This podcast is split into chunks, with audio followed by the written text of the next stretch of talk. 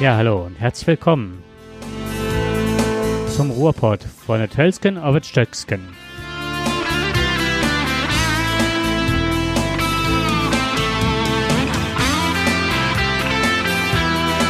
Es grüßen euch zu einer neuen Ausgabe von und mit Jakob und Dirk. Ja, hallo.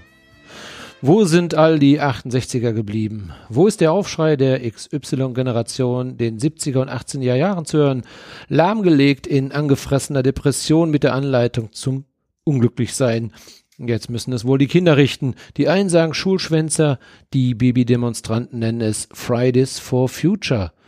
Egal, tausend von Kindern vor den Rathäusern mit einer eindeutigen Botschaft für den Klimaschutz. Da bleiben die Bürgermeister lieber einmal in der Hütte. Aber auf unsere Freunde, die Briten, da können wir uns immer verlassen. Hatte Cäsar schon einst versucht, die Insel zu erobern, aber zum Glück waren da Asterix und Obelix mit dem Zaubertrank. Naja gut, die Anhänger dieser berühmten Comic wissen ja, es war ja eigentlich Tee, der die Briten so stark machte. Spätestens als John Burko, der Speaker of the House, laut Order ins Unterhaus brüllt, stehen die wachsbleichen Politiker stramm wie Zinnsoldaten. Warum die Briten im Unterhaus ständig in die Vorträge der Redner brüllen, versteht eh kein Europäer. Warum die Europäer außer den Rechtspopulisten ja, ja, alle Angst haben vor einem Brexit haben, ist noch unverständlicher. Wenn der volkstümliche Brite in royaler Manier mit den abgespreizten kleinen Finger die heiße Teetasse in der Hand und im Syntax der englischen Sprache ein It is, isn't it? Absolute Gelassenheit eines Kolonisten parodiert, muss ich immer wieder an die Worte von Obelix denken. Die spinnen, die Briten. Und damit hat diese Aussage auch noch heute Gültigkeit. Naja, selbst die AfD will dann doch nur noch einen Mini-Dexit. So ein wenig, nur ein bisschen und erst recht nicht sofort, o oh armer Gauland. Vom Cro-Magnum-Deutschen zum Mini-Europäer. Das muss wehtun, wenn die ersten Glaubenskrieger auf dem Müllplatz der Politik landen. Auf dem Parteitag der AfD hat er erstmal die Dexit-Bremse gezogen. Naja, Heiko Maas dagegen scheint der neue Prophet der SPD zu sein. Auf die Frage bei Maybrit Illner, ob er noch Hoffnung für ein zweites Referendum habe, antwortet er, es gibt Hoffnungen in meiner Partei und es gibt Hoffnung für meine Partei. Na, diesen kleinen Lapsus. Da glauben wir doch lieber daran, dass Lukas Podolski auf einem Elefanten rückwärts einparkt. Dagegen scheint sich Markus Söder vom Saulus zum Paulus zu entwickeln. Frohe Kunde aus seinem Munde. Er habe das Votum der Wähler verstanden. Diese wollen, dass sich CDU und CSU wieder lieb haben. Ob diese Metamorphose von der schleimigen Raupe zum bunten Schmetterling gelingt, wir sagen klar nein, das hat die Natur für Söder nicht vorgesehen. Ach ja, da ist er ja noch, der Orang-Utan aus Amerika, Oh, Entschuldigung. Da ziehe ich, das ziehe ich also ganz klar mit dem größten Bedauern und mit dem größten Entschuldigen wieder zurück. Das wäre schon eine Beleidigung für diese tollen Tiere, die vom Aussterben bedroht sind.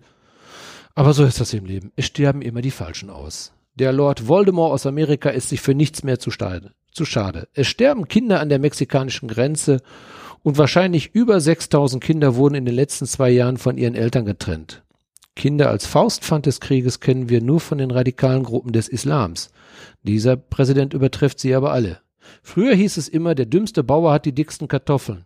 Also wenn ein Bauer eine Mauer bauen will, die Gehälter für seinen armen Bauer nicht zahlt, weil die kleine Mauer wollen und die Polizei nicht kommen kann, weil der Bauer auch ihre Gehälter nicht zahlt und er nicht eingesperrt werden kann, dann ist der Bauer vielleicht nicht so dumm, wie wir alle denken. Also wir sagen, shut down. Also willkommen im Irrenhaus. Wir aber geben die Hoffnung nicht auf, hier im Ruhrpott und zitieren Hölderlein. Wo aber Gefahr ist, wächst das Rettende auch. Wer jetzt nicht mehr beruhigt schlafen kann, der sollte nicht abschalten. Hallo, Hallo. Jakob. Hallo Dirk. War ein langes Intro. War, das war aber ein geiles Intro, wie so. Aber da musste ich einfach mal was von der Seele schreiben. Oh, das hat man gemerkt, aber hallo. Ja, angefressene Depression. Da hast du es auf den Punkt gebracht. Ja, scheint so, ne? Also ähm, ich habe das Gefühl, ähm, das aber, ich glaube schon sehr lange, und ich meine, ich gehöre ja auch äh, nun einer Generation, die um in den 50er Jahren, also Ende der 50er Jahre geboren ist. Wir gehörten ja nie so richtig zu den 68ern, da waren wir noch zu klein für. Danach haben wir keine eigene Identität entwickelt und so ging das eigentlich weiter. Ja, es, es hat sich nichts mehr wirklich entwickelt, entwickelt. da gab es dann die XY-Generation, aber keiner geht mehr auf die Straße. Die halten alle die Klappe. Wir leben alle im Wohlstand. Nein, wir gehen ins Jammern über. Wir werden unglücklich über all das, was wir haben, aber wir sagen nichts mehr. Klimaschutz, ja, wir hören zu und essen dabei dann halt eben unsere Tapas oder unseren Burger. Aber es jetzt wirklich mal wieder äh, dass, dass wir wirklich mal wieder vorne vorweggehen und sagen, Mensch, reicht es nicht langsam?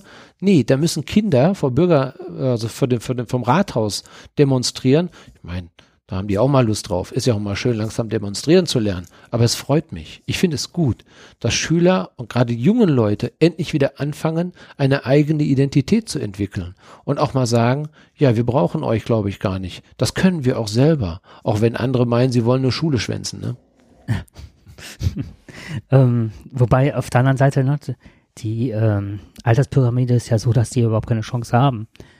Es werden Gesetze veranlasst und gemacht von Leuten, die weit über die 60 hinausragen. So ist es. Die Partei, die am jüngsten ist, sind die Grünen? Nee. Doch, die Grünen waren es. Die jüngste Partei ist die AfD, aber du meintest das aber nicht. Nein, nein, nein, nein, nein, nein, nein, äh, vom Altersdurchschnitt. Du meinst vom Altersdurchschnitt, ja, ja, klar. Nee, Quatsch, nicht die Grünen, Quatsch, totaler Blödsinn. Das sind, ähm, das ist die Partei, die Partei. Die haben die jüngsten Mitglieder. Die sind alle im Durchschnitt über 30. Und dann war der Nico Semsrott, ich empfehle absolut, ich werde jetzt nicht heute großartig drüber erzählen, den 35C3, das ist diese Hacker, das Hackertreffen, was noch nie so politisch war. Und dann hat, haben zwei herausragende Leute gesprochen, abseits von allen äh, netzpolitischen Themen, die wirklich grandios waren, also ganz viele. Ähm, und ganz wenig Nerdkram. Also man denkt ja immer, die reden halt, wie man hackt und macht. Und du hast ja letztens äh, schon diese Venen, äh, diesen Venenscan schon dargestellt. Von diesen Sachen war wenig, sondern die haben sich wirklich mit aktueller Politik, Polizeigesetz und so weiter. Aber der Semsrott war da und auch der, äh, wie heißt der da? Äh, der Sonneborn. Und eigentlich ist das eine Spaßpartei, in Anführungszeichen, die Satire machen. Ich fand, die haben mehr aufgedeckt über den europäischen, über das europäische Parlament als vieles andere. Ne? Ja, auf jeden Fall. Nico Semsrott hat dargestellt, dass die genauso viele Mitglieder haben wie die AfD. Das wusste ich gar nicht. Dass das die jüngste Partei ist und alle anderen haben im Durchschnitt über 60 sind die Parteien. Und dann fragt man sich, warum brauchen die noch äh, Graue Panther oder sonst was oder die alten Riege? Wo fängt denn bei denen die, die alten Riege an? Bei 70, 80? das ist halt, ne? Ja, aber sehr bemerkenswert. Es, ja, das ist richtig. Ähm, es muss aber wieder was in unserem Lande passieren.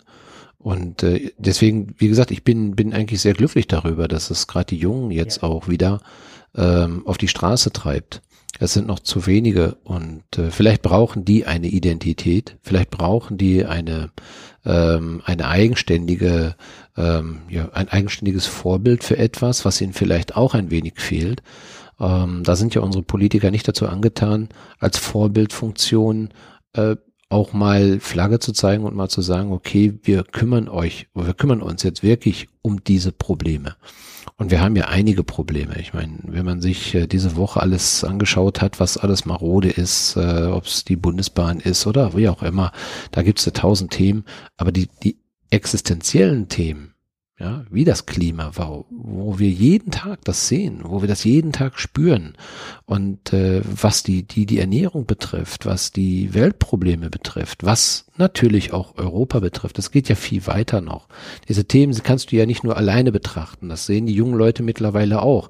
Das sagen sie ja auch. Wir wollen nicht nur äh, den, den, den Klimawandel, im, ähm, also an der Stelle wollen wir aufhalten, das können sie natürlich nicht, aber sie, sie möchten dafür demonstrieren, dass wir äh, nachhaltig produzieren, dass wir vernünftig produzieren, äh, dass den Tieren eine ähm, ja, vernünftige Haltung ähm, ja, gedeiht wird, mhm. gedeiht wird und dass sie nicht einfach nur in dieser Massentierhaltung geschlachtet werden. Denn es ist doch wichtig, dass wir da so etwas unterstützen, dass wir denen auch einen Namen geben. Ich meine, was sagen Sie, glaube ich, äh, Fridays for Future. Äh, wäre schön, wenn das nicht nur am Freitag wäre und äh, es wäre toll, wenn das Ganze jetzt mal ein Gesicht Aber bekommt. Manchmal kommen das über solche Sachen, wie du schon sagtest, ins Rollen. Ähnlich wie die Gelbwesten genau. in, in, in Frankreich, das, was mich halt immer stört, ist halt, dass das immer wieder okkupiert wird, wie in Frankreich von ganz vielen rechten Gruppierungen und so weiter. Und da hätte ich hier auch ein bisschen Sorge vor, dass ich hoffe, dass das nicht passiert. Aber ansonsten finde ich, das ist ein super Anfang. Absolut. Und nochmal, wir sagen, wir demonstrieren nicht bei den Polizeigesetzen, waren noch nie so viele Leute auf der Straße wieder, die wirklich für Netzpolitik, äh, ja. Also sich von mir aus dürfen ne? Schüler dann auch am Freitag Schule schwänzen und äh, An der Stelle darf ich jetzt nichts sagen. So, ja, sollten sie natürlich alles in Absprache mit ihrer Schule und mit ihren Lehrern machen.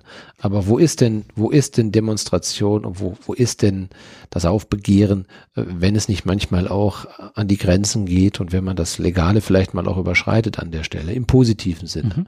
Ich gebe dir recht, das, was die Ich bin da auf, ne, die Themen der Gelbwesten sind natürlich halt äh, schon ein wenig von denen unterwandert worden, von diesen radikalen Gruppen unterwandert, die dann im Prinzip nur den Staat ähm, verunsichern wollen.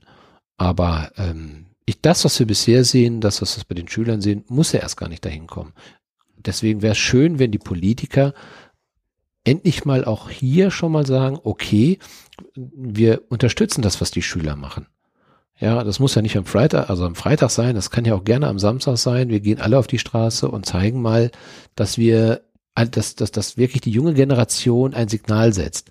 Und das nicht nur 1000, 2000 oder 3000, also es müssten Millionen, es müssen Millionen es auf die Straße. Zeichen gesetzt werden. Und ähm, genau an der Stelle, und es muss langsam etwas gegen diesen radikalen Lobbyismus passieren. Absolut. Ich würde super gerne mal wieder Dinge lesen, auf die ich mich verlassen kann. Also was nicht schön gefärbt oder von irgendwelchen Gruppen unterwandert ist. Ich habe versucht, mich wirklich mit dem Thema Elektroautos auseinanderzusetzen. Ab wann ist es rentabel? Ab wann ist es wirklich sinnvoll für die Umwelt? Aber es gibt, egal wo du versuchst zu lesen, gibt es so viele Meinungen, so viel Wissen, was vermeintlich gestreut wird, wo jede Gruppierung der anderen ins Knie schießt. Ähnlich, wobei das war da, was offensichtlich war hier mit diesem Glyphosat. Aber auch da sind ne, Studien gefälscht worden und so weiter. Ich weiß mittlerweile nicht mehr, ab wann ist es sinnvoll, sich ein Auto anzuschaffen. Ist es sinnvoll? Ist es mit den Batterien? Ist es sinnvoll? Dann machte mich ein Freund darauf aufmerksam, als ich dann sagte, so ja super, jetzt haben wir ähm, 40 Prozent sind gesagt worden, sind jetzt regenerative Energien, das ist ja schon eine Menge. Und dann sagte er, ja Blödsinn, aber es ist kein Atomkraftwerk bisher abgestellt worden. Dann sagte ich, ja, da kommt das in den Nachrichten 40 Prozent, aber tatsächlich ist dementsprechend nichts anderes passiert. Rhein-Braun läuft weiter, die Kernkraftwerke laufen immer noch, da ist nichts passiert und wie soll man es speichern? Und da würde ich gerne mal wissen, was sind da für Ideen, was sind da, was steht dahinter und was kann man wirklich als Verbraucher an der Stelle wirklich mitnehmen? Und das finde ich schwierig. Bei dem Thema Elektroauto äh, fällt mir auch wirklich der Spruch ein, für jede Lösung ein Problem. Und es hat immer einen Anfang gegeben und genau das verunsichert Genau. jetzt gerade viele, die sich möglicherweise ein Elektroauto vielleicht anschaffen möchten. Die warten jetzt noch ein wenig, schauen mal, was passiert denn jetzt in den nächsten zwei, drei Jahren. Denn äh, wir wissen ja nun mal, das, was jetzt momentan an Speicherkapazitäten vorhanden ist, ist sehr gering. Das äh, haben wir, haben wir letztes Mal drüber gesprochen, dass man da keine äh, 200 Kilometer weit kommt oder bei, bei den meisten Autos jedenfalls. Und das reicht eben noch nicht aus. Vielleicht noch für ein Stadtauto, aber für ein für eine Langstrecke reicht es einfach nicht aus. Es, es gibt Möglichkeiten, es gibt Optionen. Die die die Technik ist schon da. Äh, wir wissen, dass einige Hersteller es können, andere eben noch nicht. Dann kommt dann klar, da kommt dann auf einmal dann wieder ja, aber die Batterien. Genau, die Herstellung kostet jetzt, äh, oder es ist überhaupt nicht nachhaltig und das wird noch viel, viel schlimmer, es ist noch viel, viel schlimmer, es wird noch viel, viel mehr CO2 dabei produziert und hinter mit der Lagerung gibt's dann auch wieder Probleme. Mag sein, möglicherweise ist es so, aber wir können doch nicht mitten auf dem Weg aufhören. Jede Erfindung, jede Erneuerung, jede Verbesserung hat möglicherweise auch erstmal mit einer vielleicht sogar Verschlechterung angefangen. Aber wir, wir müssen diesen leidigen Weg jetzt erstmal gehen. Wenn es so ist, dann müssen wir den leidigen Weg, um diese Probleme zu lösen. Es kann doch nicht sein, wir machen das nicht. Und ich kaufe mir kein Auto, kein Elektroauto. Ich werde weiterhin, äh, obwohl ich es eigentlich gar nicht will, ich muss sogar dann weiterhin Dreck in die Umwelt blasen. Jetzt sagen ja schon Lungenfachärzte, es haben mal sich 100 Lungenfachärzte ja gemeldet. Ach, alles kein Problem. Haben wir noch nie gehört, dass hier Stickstoff und äh, Stickoxide und äh, äh, Abgase äh, irgendwie ein Problem sind. Jetzt sind es sogar die Teekerzen sind sogar, jetzt sind die wieder ein Problem. Also, was wir täglich lesen, ist nur eins, das führt zur Verunsicherung. Und ich glaube, da stecken ganz viele Lobbyisten mhm. dahinter. Genau, Sicherlich auch ganz kluge Leute, die dann auch mal sagen, na ja, vielleicht ist es nicht so ganz. Die sagen nur, wir müssen das Problem aber lösen. Ja, es gibt, es, es, es, es gibt Möglichkeiten, das zu lösen. Aber wir dürfen auf diesem Weg doch nicht Halt machen. Wir können doch nicht sagen, also das ist alternativlos. Wir können nicht sagen, Braunkohle weiter in die Luft blasen. Und wir müssen auch mal darüber nachdenken, dass es keine Alternative zu Sonnenenergie etc.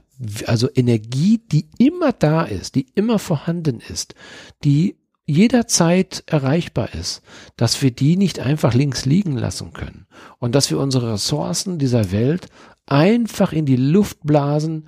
Jetzt letztens wieder war es ja wieder auch wieder ein Beitrag, wo du dann hörst, dass die dann in der Antarktis dann äh, so tief ins, in, ins in, in den Untergrund bohren und äh, dadurch ganz erhebliche Beeinträchtigungen ähm, schaffen, die die unsere Erde wirklich schaden. Nein, da machen wir lieber so weiter. Wenn das die Alternative ist, dann muss ich sagen, da ist mir die nicht nachhaltige Batterie momentan das kleinere Problem. Wobei da, es gibt es ja auch ganz viele unterschiedliche Ansichten und zwar auch, dass es, dass sie mit einem hohen Anteil recycelt werden kann, wieder aufbereitet werden kann, wieder auseinandergenommen wird und so weiter. Also es sind schon viele Ideen. Und die haben jetzt einen Test gemacht mit einem Auto, war wahrscheinlich ein Tesla, ne? Also der auch mit so einem Quick Charger einer halben Stunde wieder vollgeladen ist der hat es geschafft, 497 Kilometer zu fahren, jetzt in Deutschland. Also nicht irgendwo, sondern in Deutschland. Und da dachte ich auch, ähm, okay, das ist doch schon mal ein Anfang. Und wenn er eine halbe Stunde an, aufgeladen ist und es gibt genug Ladesäulen und diese Quick Charger und so, und das Ganze war für zwei Euro. Ich weiß nicht von wo, auf jeden Fall sind die irgendwo in Berlin oder wo angekommen. Und ich fand das dann okay, da, also nicht der Preis, aber auch selbst das, ne, wenn du das einrechnest, dass du relativ günstig an dieser Energieform, die vielleicht auch grün dann hergestellt worden ist, finde ich das absolut gigantisch. So, und diese halbe Stunde, ähm, dann sagen viele, ja, ich fahre jetzt tanken und dann ist der Tank voll und so weiter. Vielleicht müssen wir umdenken. Das war halt, vielleicht müssen wir es anders planen, wie wir Mobilität nutzen wollen. Handys möchte ja auch keiner mehr Nokia-Knochen haben mit paar dicken Tasten. Das hat auch eine Woche gehalten. Aber wer will das noch? Wir haben uns jetzt dran gewöhnt. Ne, das war Clean Electric, das ist ein Podcast halt dazu. Und da, die sagten halt, ja, heutzutage geht ja auch jeder hin, hat ein Handy und steckt das in die Ladestation, hat überall irgendwelche Charger liegen, ne, oder ein, ein Akku-Pack dabei, ne. Ich bin davon überzeugt, dass die, die heute laut schreien, äh, Elektroenergie ist Müll und ist Mist und ist mhm. noch nicht ausgereift, dass die spätestens, wenn die 10 Euro pro Liter bezahlen, weil uns die Ölstaaten in die Zange nehmen und äh, in, in, dafür sorgen, dass, dass wir letztendlich unsere Produkte vielleicht auch gar nicht mehr herstellen können. Ja, das, da hängt ja vieles dran dass unsere Wirtschaft dann absolut lahmt. Und dann kommen diese Leute und sagen auf einmal, ja, wo, wo sind denn die ganzen Elektroteile und die Elektroautos? Wo ist denn die Elektroenergie? Und, und, und. Und wo sind unsere Arbeitsplätze? Weil die haben wir mittlerweile dann nicht mehr, weil wir jetzt diese Zukunft verschlafen. Das ist so ähnlich wie hier die, diese Solaranlagen auf den Dächern, wo wir führend waren. Windkraft, wo wir führend waren, das, wir verlieren alles, weil wir uns ja. ne, selber ein Bein stellen. Und dann ist es natürlich einfach, keine Kernkraftwerke abzuschalten mhm. und zu sagen, ja, wir kriegen keine Energie, die ist jetzt teuer, ihr wolltet das ja alles mhm. nicht mehr, jetzt müsst ihr das teuer bezahlen. Ja, klar, dann machst du natürlich schnell wieder so ein Kernkraftwerk, machst du wieder flott und dann läuft es wieder, ne? Und die Betreiber kriegen dann doch wieder ihr Geld. Aber sie haben erstmal ein paar äh, Entschädigungszahlungen bekommen. Wobei das ja mit den Kernkraftwerken und so weiter ist es ja auch so, wenn irgendwas ausfällt, wird das ja über andere Gebiete wieder ausgeglichen. Und dann kann es auch durchaus sein, dass es ein Windkraftwerk in Norddeutschland ist, weil das ist ja nicht vom Wetter abhängig. Also jetzt vom Wetter schon, also ich meine jetzt von der Sonnenenergie oder so, ne? Da gibt's ja oder Wasserkraft und so weiter. Aber nochmal darauf einzusteigen, ich hatte jetzt gehört, dass die Telekom hat jetzt ähm, wieder so ein Kuh gelandet. Und zwar Telekom ist ja uns mittlerweile alle bekannt als sehr rückschrittlich, ne? Also wenn alle möglichen Leute uns äh, Glasfaser anbieten und hier ähm, gerade bei uns in der Ecke, ne, wenn man hört Berlin oder sonst was, dass die dann teilweise mit 2000 Megabit oder äh, äh, Mbit äh, fahren ne, oder 6000 und wir haben hier mittlerweile 200, können uns 400.000 nehmen, wenn wir es wollen, ne? Gigabit. Und die Telekom hat jetzt was durchgesetzt und das erinnert mich gerade so an die Autoindustrie. Wenn du in einem Mehrparteienhaus wohnst zur Miete, älteres Haus, wie das, wo ich jetzt hier bin, ähm, und du hast das Glasfaser wird ins Haus gelegt, dann kann man das ja so umswitchen und dann wird das halt verteilt und wenn du eine alte TAE-Dose hast und das relativ schnell hier reinkommt, darf die Telekom, wenn andere Nutzer dadurch in Mitleidenschaft äh, geraten, dürfen die hingehen und das wieder drosseln. Und dann frage ich mich, wo ist der Fortschritt? Unsere, wir sind auf, mit Bildung, wir haben keine Rohstoffe oder kaum Rohstoffe. Wir haben Bildung und Wirtschaftspotenzial, Know-how, Ingenieurswesen. Und wir lassen uns von der Telekom abspeisen damit, dass die Lobbyisten hingehen und der Telekom erlauben, hinzugehen und das runterzufahren. Das ist doch Drosselung ist das schöne Stichwort dafür. Drosselung ist immer dann gut, wenn du ein Produkt besonders begehrenswert machen möchtest. Und dann wird es teuer hinterher. Und äh, damit treib, treibst du den Preis hoch. Eine alte Masche und äh, damit leben die und damit arbeiten die und machen ihre Milliarden Gewinne. Der Staat müsste hingehen. Das war damals ein Riesenfehler mit der Telekom. Der müsste hingehen und Glasfaser überall, um die Wirtschaftskraft nach vorne zu bringen. Wenn ich mitbekomme, ein Freund von mir, der zu Hause ein Büro hat, der darauf angewiesen ist, seinen Kunden Riesenpläne zuzuschicken und so weiter, ne, als äh, Maschinenbauer, der sitzt zu Hause und äh, tüftelt Dinge aus für große Firmen und so weiter. Und ähm, der ist darauf angewiesen, Riesenpläne hin und her zu schicken. Ne? Und dann sagt er, manchmal sitze ich dann da und dann geht die Sache, die warten auf dringende Sachen und dann geht meine, die Sache, äh, geht das in die Knie, weil mein Nachbar vielleicht auch gerade mal das Internet angemacht hat und Netflix guckt, dann kann ich nichts mehr schicken. Und dann denke ich auch, ja, das ist das, ne? Dezentrales Arbeiten, Homeoffice, ne? Und die sitzen dann mit so kleinen Leitungen zu Hause und kriegen es nicht auf die Reihe. Ist das das Problem der Privatisierung? Es ist das, dass der Staat alles äh, sein, sein Tafel Silber verkauft hat und das, äh, wir sehen es ja gerade jetzt ganz schlimm bei der Deutschen Bahn. Die hat ja, also da hat die Privatisierung ja wirklich gezeigt, dass das so ein Schuss in den Ofen war. Ne? Wir haben äh, keine, also die die die Schienennetze sind völlig überaltert. Die der Service ist mangelhaft.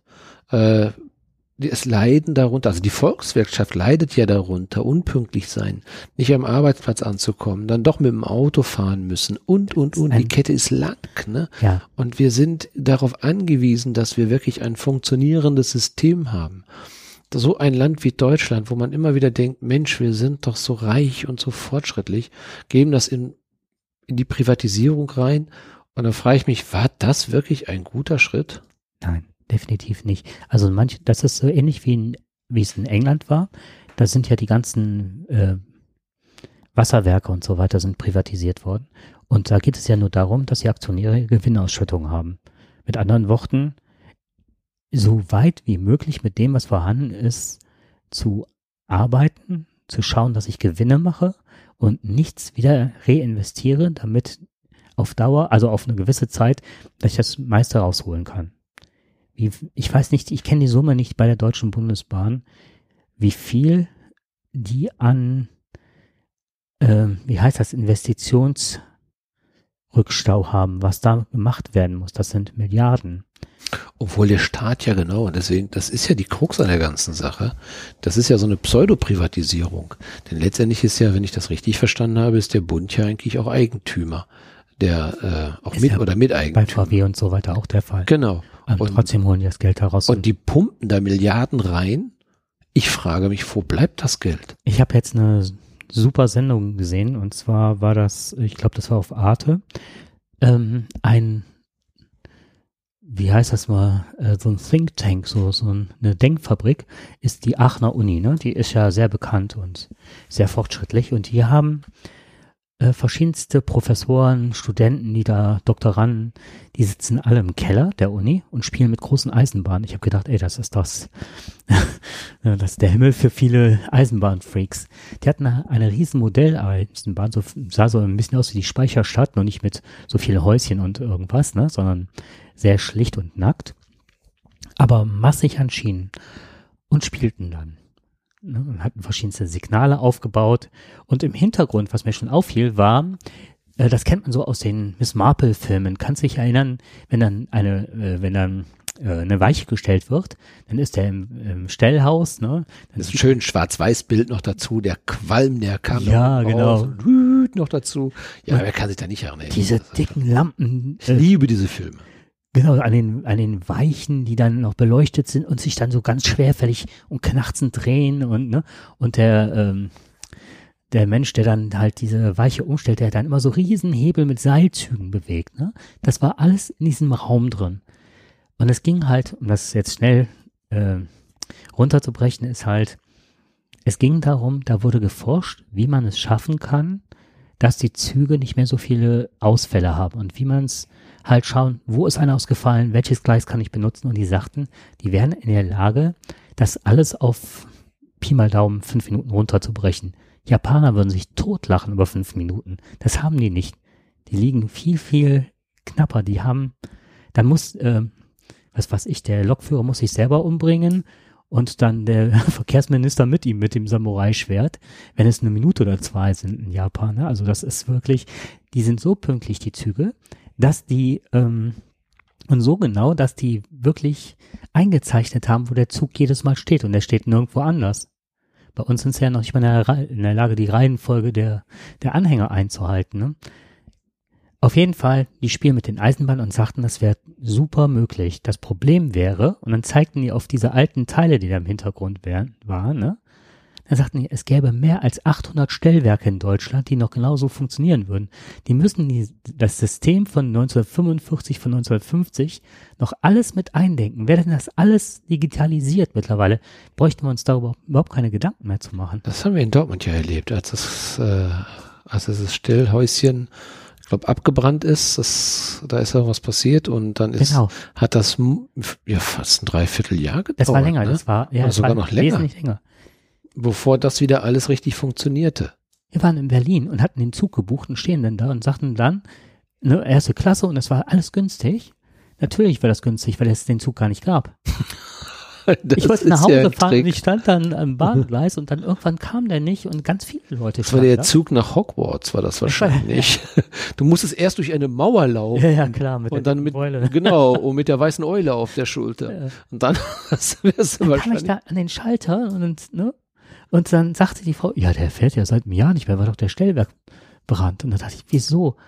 Wieso gibt's das denn noch im Internet, dass man den buchen kann? Und die ganzen Leute, die am Bahnsteig standen, hatten ja alle gebucht übers Internet. Das ist ja geschickt. So, dann wurden wir halt auf einen späteren Zug natürlich ohne, es war kein ICE mehr, ne? Äh, wir hatten keine Sitzplatzreservierung, der wurde auch noch geteilt. Der wird ja immer in Wolfsburg geteilt, der Zug, ne? Da musst du auch noch aufpassen, wo du sitzt. Echt. Deswegen weiß ich, warum die so viele Service Points haben. Die werden richtig gut ausgebaut. Und wahrscheinlich ist die Reklamationsstelle, die ist um, wahrscheinlich um 1000 Prozent äh, aufgestockt worden. Da saßen drei Leute. Kannst dir nicht vorstellen, wie lang die Schlange war. Zwei für erste Klasse, einer für zweite Klasse. Da möchte ich nicht dran arbeiten. Mhm.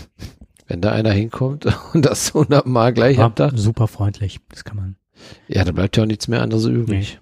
Die haben wahrscheinlich so viele Medikamente geschluckt, so viel geraucht, um da einigermaßen durchzukommen.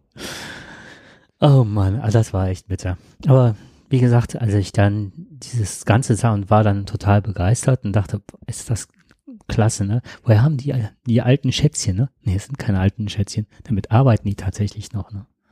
In der Tat, so ist es. Ja. Genau, oh ja, und was macht unser Brexit? Wo kommen wir hin? Was wird passieren? Was meinst du? Wird es den harten Ich habe- Brexit geben? Ich befürchte es, ja. Ich befürchte es einfach, dass das so.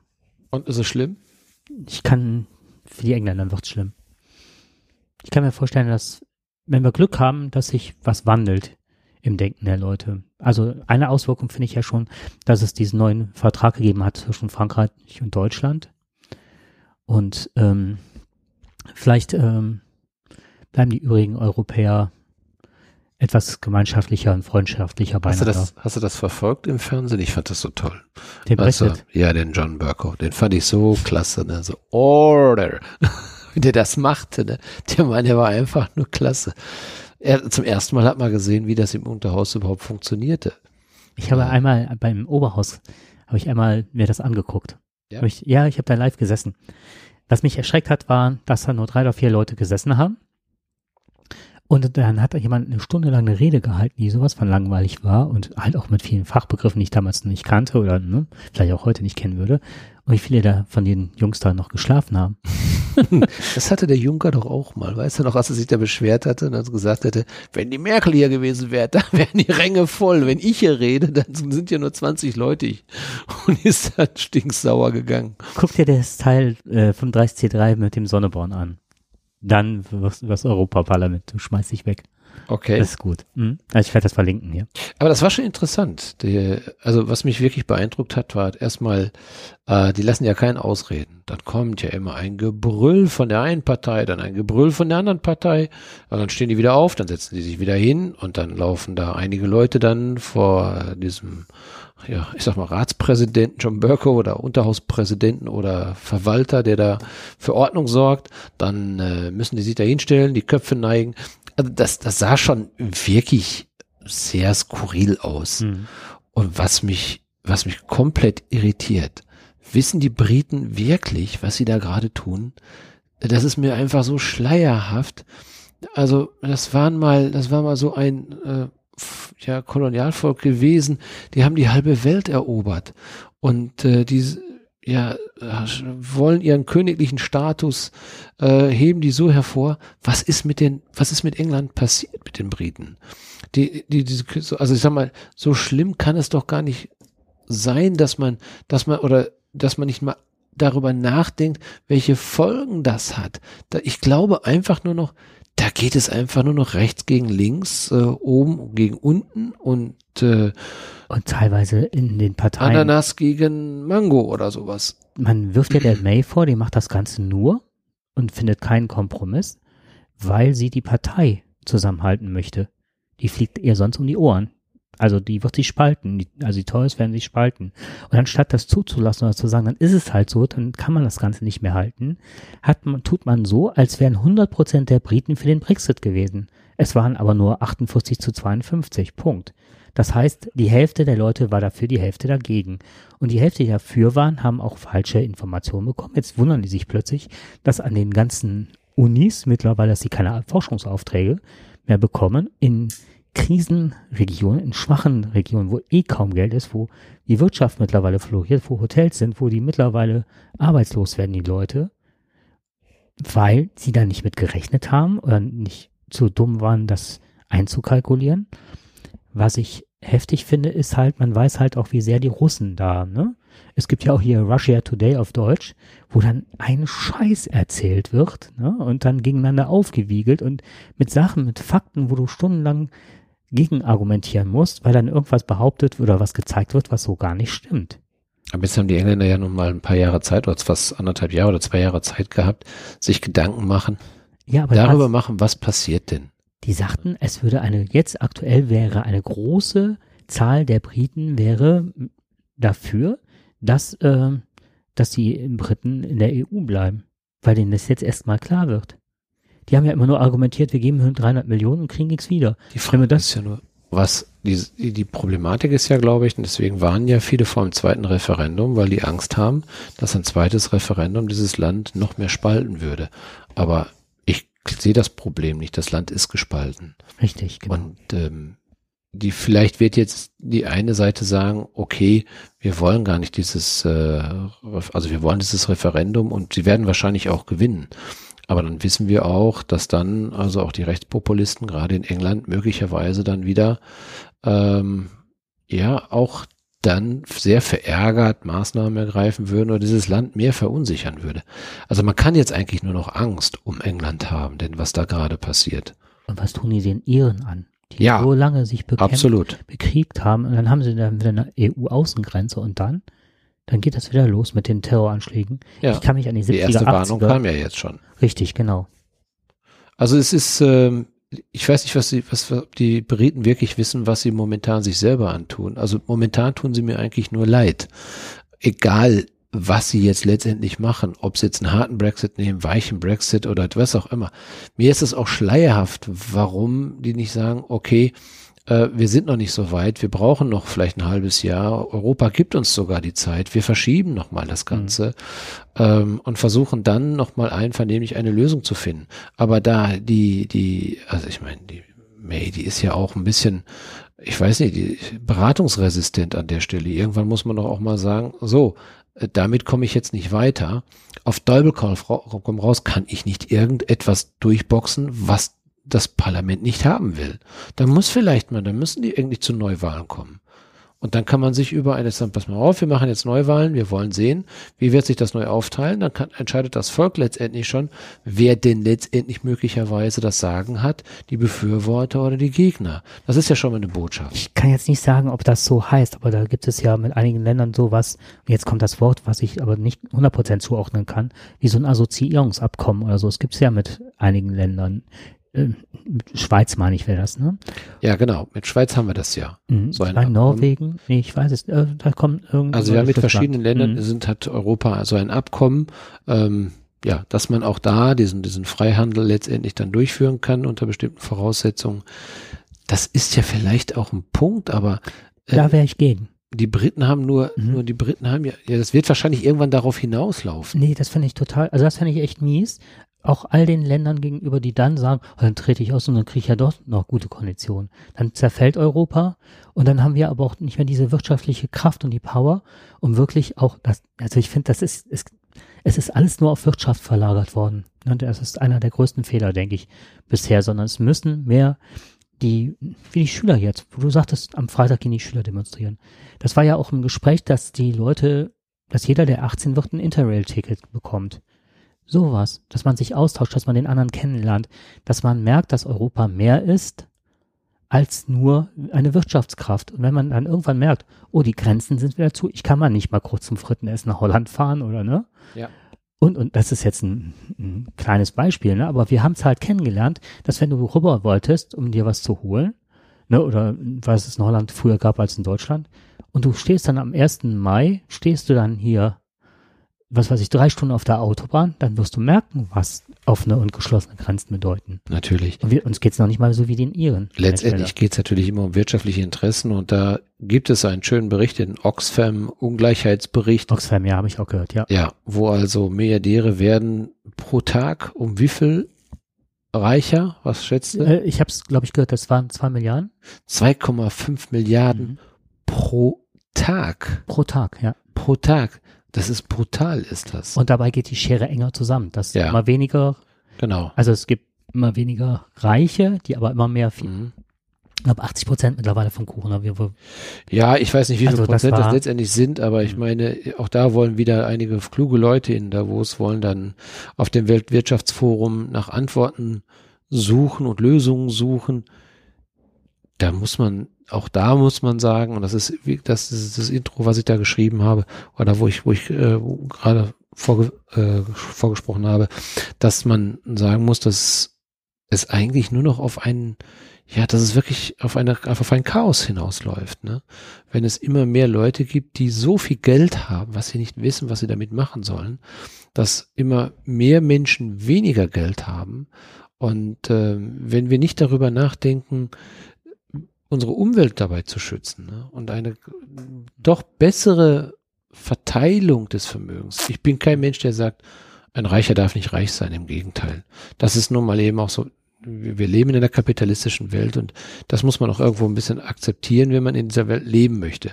Wir haben gesehen, dass andere Formen nicht so funktioniert haben. Selbst China hat erkannt, dass einige von ihnen sehr kapitalistisch sein möchten und Russland auch. Ja, aber wobei das ist, ist äh, passieren zwei Dinge gerade. Das war nochmal auf dem 35C3 war einer, ein Professor der hat einen Vortrag gehalten über das Prekariat des Mittelstandes. Das heißt, dass wir immer noch hin davon ausgehen, dass die Leute, die wollen ja nicht arbeiten, warum sollen wir jetzt ähm, das, äh, das Einkommen, wie heißt das wieder, dieses, ähm, dass jeder das Einkommen bekommt, also eine gewisse Summe bekommt. Mindestlohn. Min, nee, nicht Mindestlohn. Man braucht nicht mehr arbeiten, jeder kriegt einen gewissen Teil der Wirtschafts ja, ja, wie die Schweiz das macht, meinst du? Also ja, wo die abgestimmt haben oder abstimmen wollten, ja. Mindestrente und so weiter. Oder meinst nee, du das oder? Nee, nee, jeder bekommt ein Grundeinkommen, wofür das nicht arbeiten muss. Okay. Äh, bedingungsloses Grundeinkommen, so heißt ja. es. So, damals. Ähm, da war es halt so, dass der sagte, ja, man geht immer noch davon aus, dass die Leute nicht mehr arbeiten wollen. Oder jeder nach unten tritt und sagt, das ist der Asi, mal auf platt gesagt, der keinen Bock hat zu arbeiten, sich zu Hause Eier schaukelt. So, jetzt mal ganz drastisch benannt. Aber dass es darum gar nicht mehr geht. dass wir immer daran denken müssen, wie mit der Umwelt und so weiter. Es kommen Veränderungen auf uns zu und die sehen aus, dass es nicht mehr für alle Arbeitsplätze gibt und das Arbeiten nachher eine Art Freizeitvergnügen oder sonst was ist. Habe ich das in der letzten Sendung gesagt von den ähm, Rechtsanwälten? Dass Rechtsanwälte eine Gruppierung ist, die im Aussterben bedroht, vom Aussterben bedroht ist. Das soll man sich hier gar nicht vorstellen. Und zwar aus dem Grund, weil es, weil jedes Urteil wird ja anhand von Urteilen gefällt, die schon mal gesprochen worden sind. Ne, da guckt man nach, welches äh, Vergleichsurteil gibt's oder wann ist schon mal ähnlich ein Urteil gefällt worden. Und man kann ja ganz viele Dinge. Sogenannte Präzedenzfälle. Präzedenzfälle. Man kann ja ganz viele Fälle in Datenbanken zusammenfassen, wie ist geurteilt worden. Und dann gibst du deinen Fall ein, dann werden halt Dinge abgefragt über eine Eingabemaske. Und dann wird nachgeschaut in diesen riesen Datenbanken. Und dann gibt es halt, äh, kannst du auch nochmal sagen, wenn es nicht klappt, dass nochmal jemand drüber guckt. Aber dass man richtig gute Rechtsanwälte nur noch für die großen Streitfälle braucht. Europarecht, Weltrecht, keine Ahnung. Aber die kleinen Sachen, die fallen weg. Ja, ich meine, ich, ich habe jetzt häufiger mit solchen kleineren Sachen auch zu tun. Und äh, ich sehe schon, dass also nicht jeder Fall gleich ist. Mhm. Ähm, aber ich kann mir schon vorstellen, dass es Parallelen gibt. Ja, es ist richtig, es gibt eine äh, Fortschreibung der, der Rechtsentwicklung und äh, viele bauen natürlich darauf aus. Auf. Ausgedrückt. Mhm. Es ist nur so, dass du von Gericht zu Gericht, dass es unterschiedlich ausgeurteilt wird. Ja, du hast es ähm, teilweise bei der fiktiven Abrechnung äh, von, von Kfz-Schäden, da hast du es halt eben, da gab es immer das Thema Mehrwertsteuer, ja, nein, und darfst du in einer Vertragswerkstatt, ja, nein, kannst du dann in eine andere Werkstatt reingelotst werden.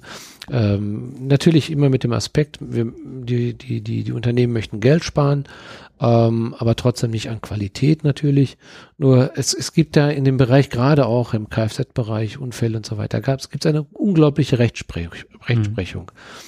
Und ähm, da, da siehst du immer diese Entwicklung. Ja, man fängt an mit Amtsgerichten, dann Landgerichten, Oberlandesgericht und alle warten darauf, oh, gibt es endlich ein BGH-Urteil? Ja, was machen ja, ich sag beide Seiten, sowohl die Versicherung zum Beispiel, als aber auch die andere Seite, je nachdem, wie gerade so die Entwicklung ist, ziehen die mal ganz schnell nochmal eben das Ganze zurück und sagen, ah nee, wir zahlen doch lieber, wir wollen kein ähm, Grundsatzurteil haben. Aber selbst wenn du ein Grundsatz, Grundsatzurteil des BGHs, BGHs hast, also des Bundesgerichtshofes mhm. hast, dann hast du immer nur ein Teil, ist meistens mhm. immer nur ein Grundsatzurteil, mhm. des Urteils. Also die, du kannst das Urteil immer in verschiedenen Teilen sehen. Mhm. Ja, und es wird immer meistens immer nur ein Baustein daraus. Daraus wird dann irgendwie ein Grundsatzurteil entstehen dann hast du zwar erstmal einen Ansatz, aber du musst den nächsten Fall, musst du wieder bis nach oben treiben, um dann wieder irgendwo den zweiten Baustein auch mhm. dahin zu kriegen. Der ist aber dann wieder konträr zu dem ersten Baustein und schon geht die ganze Chose wieder von vorne los. Also diese, ich sag mal, diese Zunft der Rechtsanwälte, mhm. die werden sich schon ihr Geld Die Frage ist natürlich auch, ob die Zunft sich versucht, als Zunft äh, zu behaupten oder ob das nachher doch eine Normierung gibt. Was es aber zum Beispiel gibt, ähm, da muss ich sagen, da gebe ich dir vollkommen recht, die Automatisierung findet da schon Einzug. Diese sogenannten Blitzerfälle. Ja, du hast also, du wirst geblitzt und äh, denkst, boah, jetzt wieder ein Punkt, das könnte dir eventuell vielleicht ein Führerschein kosten. Was machst du? Du gehst ins Internet rein, da gibt es äh, ganz interessante Anbieter und äh, wenn du noch in der Lage, also wenn du noch eine ein Rechtsschutzversicherung hast, dann bist du ganz auf der sicheren Seite. Dann wird das im Internet einfach nur mal ausgefüllt. Du gibst deine Daten da rein. Du kriegst also sofort eine Rückmeldung. Hallo, finden wir toll, dass Sie sich dagegen wehren wollen. Wir sagen Ihnen, warum es gut ist, das zu tun. Dann nennen dir 30 Punkte. Das ist natürlich alles in der Dunkelverarbeitung automatisiert. Da sagst du, äh, dann gibst du denen den Auftrag, weil du jetzt mal überzeugt bist, boah, die können echt was machen. Ja, wo arbeiten die? Woran, also womit arbeiten die? Die arbeiten halt eben mit einer zähflüssigen Behörde. Also es geht nicht darum, also erstmal kann man die Frage stellen, ist der Blitzer vielleicht geeicht worden? Ist es ein älterer, ein jüngerer? Wo steht der gerade? Äh, welche Lichtverhältnisse waren da? Also es sind so Pauschalfragen. Und das muss natürlich das Verkehrsamt oder zumindest die Behörde mhm. muss das natürlich erstmal beantworten. Die sind aber völlig überlastet, weil die da tausende von solchen Fällen haben. Was machen die? Um die Jährung nicht zu verhindern, geben die das erstmal an die Staatsanwaltschaft ab und dann bleibt das da erstmal liegen. Und damit spielen diese äh, Internetanwälte, weil die wissen, in einem Jahr ist die Sache eh verjährt und dann ist die Sache durch oder wahrscheinlich verjährt und dann passiert dann nichts mehr. Und dann sagen die, alles in Ordnung, dann hat die, äh, die Rechtsschutz hat 300 oder 400 Euro dafür bezahlt, du hast deinen Punkt nicht, die Welt ist in Ordnung und äh, ja, die anderen schließen die Akte, weil sie sie nicht bearbeiten können. Es geht nicht darum, hier eine Rechtssicherheit zu schaffen. Man lodet hier einfach aus, dass das System einfach träge ist und mhm. nicht alles bearbeiten kann. Und damit dann machen die dann ihr Geld. Und das könnte zum Beispiel wegfallen, wie du schon sagtest. Also ich bin da auch zu naiv, weil ich da mich nicht auskenne. Das war, hatte ich halt gelesen und ich oder gehört und dachte, vielleicht ist es ja so. Mal gespannt. Nee, es, das so. es ist sicherlich auch so, dass, dass viele Dinge, klar, du kannst ja heute ähm, alle Schriften auf, das weißt du ja selber am Computer, da gibst du eine Suchfunktion, gibst du ein Stichwort ein. Ähm, da, es gibt gute Datenbank, also ähm, eine gute Datenbank über Urteile. Damit arbeiten Rechtsanwälte und Versicherungen und alle anderen arbeiten da schon seit Jahrzehnten mit. Die haben sich hier Versicherungsrecht zum Beispiel. Da arbeiten Anwälte sowie wie Versicherungen natürlich auch. Also ich kenne das jetzt auch vom Schulrecht. Und dann her, gibst du einfach dann mhm. äh, einen Begriff ein, der dir gerade wichtig ist. Dann kriegst du halt so und so viele Urteile. Genauso Schmerzensgeldtabellen. Mhm. Nach Susanne Hacks na, das ist dann auch, vorher musstest du im Prochemble nachgucken, dann hast du erstmal geguckt, was hat der da alles gehabt und dies und jenes. Mhm. Und heute gibst du ein, Kniebruch, äh, dann Zehbruch, Nasenbruch und so weiter, drei Monate lang ausgefallen, gibst du das alles mal ein und dann sagt er dir, okay, ja, wir könnten uns vorstellen, du hast Urteile, findest du hier zwischen 1000 und zwischen 6000 Euro. In der Bandbreite könntest du Schmerzensgeld verlangen. Spannend. Ja. Das ist ganz einfach. Das wird schon, also das ist, das sind Datenbanken, die sind schon alle da und damit arbeiten die. Es gibt heute noch interessantere Datenbanken. Und zwar, äh, das nennt man Gesundheitsmanagement. Äh, da sind die, gerade die Versicherer sofort drauf gekommen. Das war auch etwas Gutes. Ähm, gerade die wirklich schwer Verletzten, die also nicht schuldhaft in einen Unfall verwickelt worden äh, sind und du hast das Problem, dass du möglicherweise äh, dadurch, dass du, dass der Geschädigte dadurch bis zu Millionen an Entschädigung oder nicht nicht Entschädigung weniger, er kriegt weniger Schmerzensgeld dafür. Das ist nicht unbedingt. Es sind eher die Heilbehandlungskosten. Die gehen manchmal in die Millionen.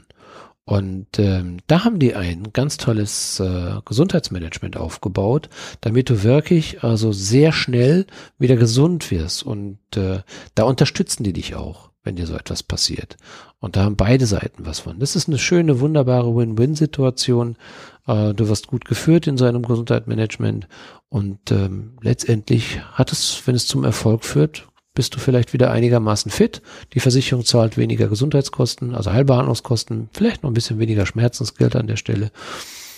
Muss es nicht, das ist nicht gerade der gravierende Posten, meistens sind es halt eben die Heilbehandlungskosten. Diese über Jahre Du nimmst heute mal einen Zahn, wenn du, wenn du heute mal einen Zahn verlierst, also wenn dir einer nicht freundlich gesinnt ist und dir den schönen Backenzahn rechts aushaut und der dazu verdonnert wird, dir in den nächsten 30, 40 Jahren den Backenzahn zu bezahlen, dann kann der schon mal 20.000 Euro beiseite legen.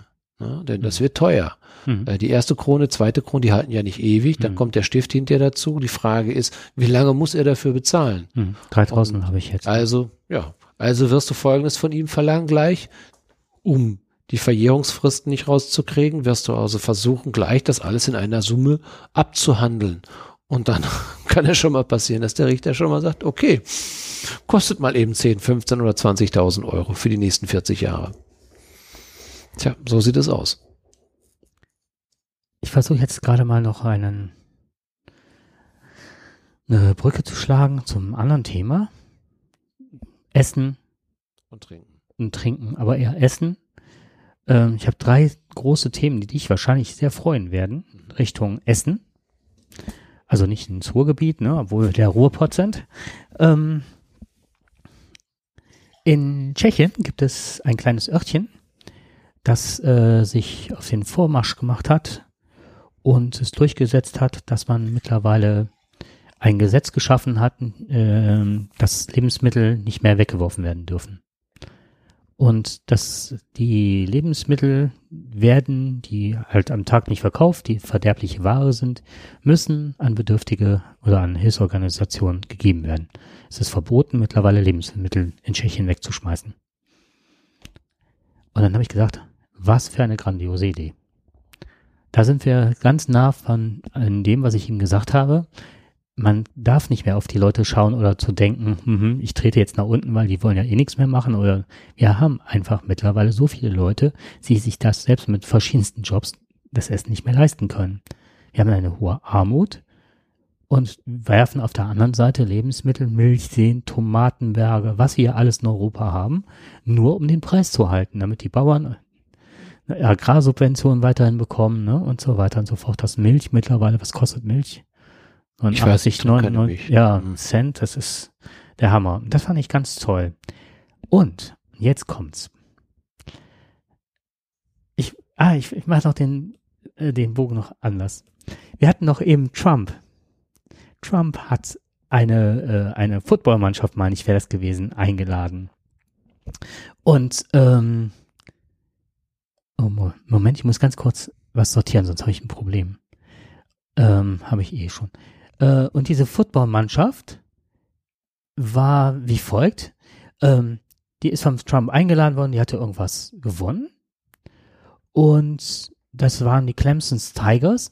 Und Präsident Trump hat es ja eh jetzt schwer, also muss ich mich mit denen brüsten. Problem ist, der Shutdown, von dem du eben schon gesprochen hast, ne, der will ja 5,7 Milliarden für die Mauer haben, äh, hat es verhindert, dass er halt mit den Jungs in die Kantine gehen konnte. war kein Personal da. Weil kein Personal da war. Und dann hat er, ist er halt hingegangen und hat getwittert halt, ey, die haben tierisch viele Hamburger gegessen und ich habe die alle bezahlt. Dann gibt es einen, einen Kimmel heißt der, glaube ich. Ja, Jimmy Kimmel. Der hat den getrollt und hat gesagt, ähm, äh, in seiner Late Night Show, Donald Trump hat heute Geschichte geschrieben. Als erster US-Präsident überhaupt beglückt, wünschte er sich selbst dazu, Fast Food bestellt zu haben. Und äh, eine, jetzt kommt's, eine gelöschte Version des Tweets sorgte bei Kimmel besonders viel Spaß, denn er hat anstatt Hamburger hat er Hamburger, äh, Ham, nee, Hamburgers geschrieben. Und da muss man sich halt vorstellen, dass das E und das ähm, U auf der Tastatur noch nicht mal nah beieinander liegen. Man geht ja eh davon aus, dass er eine richtig große Rechtschreibschwäche hat, der Trump, ne? Und dann ähm, meinte der Kimmer, vielleicht geht er auch einfach nur davon aus, dass da wirklich Hamburgers meint. Und jetzt kommt sowas ähnlich, wie wir das mit der AfD und Coca-Cola beim letzten Mal hatten. Jetzt wird's ganz witzig. Jetzt wird er auch noch von Burger King getrollt. Die Fastfood-Kette twitterte, nach einer großen Bestellung, die gestern eintraf, haben wir heute keine Hamburger mehr. Heute servieren wir nur Hamburger. Und was ich mich gerade frage ist, was kann man mit 5,7 Milliarden Dollar anfangen? Was könnte man machen an Krankenversicherung für die eigenen Leute? könnte man die nicht irgendwie im Rechtsschutz, könnte man nicht in eine Rücklage bilden, wenn man sowas Idiotisches macht wie ein Shutdown, wo jetzt Abertausende arbeitslos werden, die gehen davon aus, dass sich jetzt die Quote derer, die demnächst auf der Straße leben werden, durch diesen Shutdown sich vervielfachen werden in den großen Städten, also gerade wo viele Behörden sind. Das FBI kann nicht mehr so arbeiten. Die können Leute nicht mehr, also Informanten nicht mehr schmieren. Die werden an Informationen nicht rankommen. Schlimmer ist, die können gar nicht mehr gegen ihn ermitteln. Die können, das ja. ist ja genau das Problem. Die, es gibt ja böse Zungen, die behaupten, deswegen ah, macht er diesen Shutdown ah, ja überhaupt. Man muss weil, dann nochmal. Deswegen sagte ich ja gerade, der dümmste Bauer hat die dicksten Kartoffeln. Ja, ja der hat einfach dem der FBI, so. das, weil er den nicht einfach her werden konnte, der hat dem FBI einfach das Geld entzogen und jetzt können die nicht mehr mitteln. Die haben keine Staatsdiener mehr. Die Demokraten, die müssten so auf die Kacke hauen. Jetzt, das müssten die alles publik machen. Und jetzt kostet der Shutdown kostet gerade bis zum heutigen Tag 6,7 Milliarden Dollar. Sind schon dadurch verschwendet. Das heißt, 5,7 die er will plus die 6,7, was du da hättest an Krankenversicherung. Das ganze Land leidet. Die sind, haben eine so hohe Drogenabhängigkeit bekommen, weil die Ärzte da das Zeug rausgehauen haben ohne Ende. Und, und, und. Und wenn man nur einen Bruchteil des Geldes nehme und in diese Länder verbringen würde, die wirklich jetzt ihre Leute rüberbrächten, was könnte man da an Infrastruktur die unterstützen, dass sie vielleicht in ihrem Land bleiben und nicht rüberkommen? Hilfe zur Selbsthilfe an der Stelle. Also ich finde das sowas von beschränkt. Aber das ist auch beim Brexit so. Ja, aber der, wir, wir, wir sind alle fassungslos, was dieser Mann sich erlauben darf. Ähm, und es gibt ja nun mal eben ein Amtsenthebungsverfahren, das noch immer nicht eingeleitet wird. Und das ist für mich wirklich unverständlich, was der Mann sich erlaubt. Mir kommt das immer so ein bisschen wie Hollywood oder Bollywood vor. Denn das, das ist eigentlich, denkst du nur, sowas kann es eigentlich nur in einem ganz komischen Klamauk-Film geben, wo irgendein komischer Kerl auf der Straße zufällig Präsident geworden ist. Hat's ja alles schon mal im Film gegeben. Und äh, nur ist da meistens ein Happy End, weil die Leute waren dann meistens gar nicht so schlecht im Fernsehen und alle Leute waren zufrieden gewesen. Aber bei ihm ist das ein schierer Albtraum, ist das. Der hat mit dem Putin gesprochen und die Sachen sind nicht aufgezeichnet worden, beziehungsweise es gibt zwar Aufzeichnungen, aber nur von den Dolmetschern. Es gibt ansonsten keine Aufzeichnungen. Das ist doch sonst mal das, was wochenlang, monatelang ausgewertet wird, wo wieder neue Ideen daraus entwickelt. Da werden wieder neue Strategien entwickelt und so weiter. Und der möchte nicht, dass das an die Öffentlichkeit kommt, beziehungsweise überhaupt jemand anderes liest. Ne? Und ja, jetzt will man ja die halt vor Gericht zerren, damit die aussagen, was ist da besprochen worden. Das ja. weiß kein Mensch. Ja, er macht ja mittlerweile keine Pressekonferenzen mehr. Und seine Pressesprecherin, die ist schon ganz verzweifelt. Die, die kann schon gar nicht. Ich glaube, die letzte war irgendwann im Dezember. Und oh, früher gab's die wirklich äh, regelmäßig und jetzt gibt's die einfach nicht mehr, weil die Journalisten blöde Fragen stellen, das ist so unangenehm.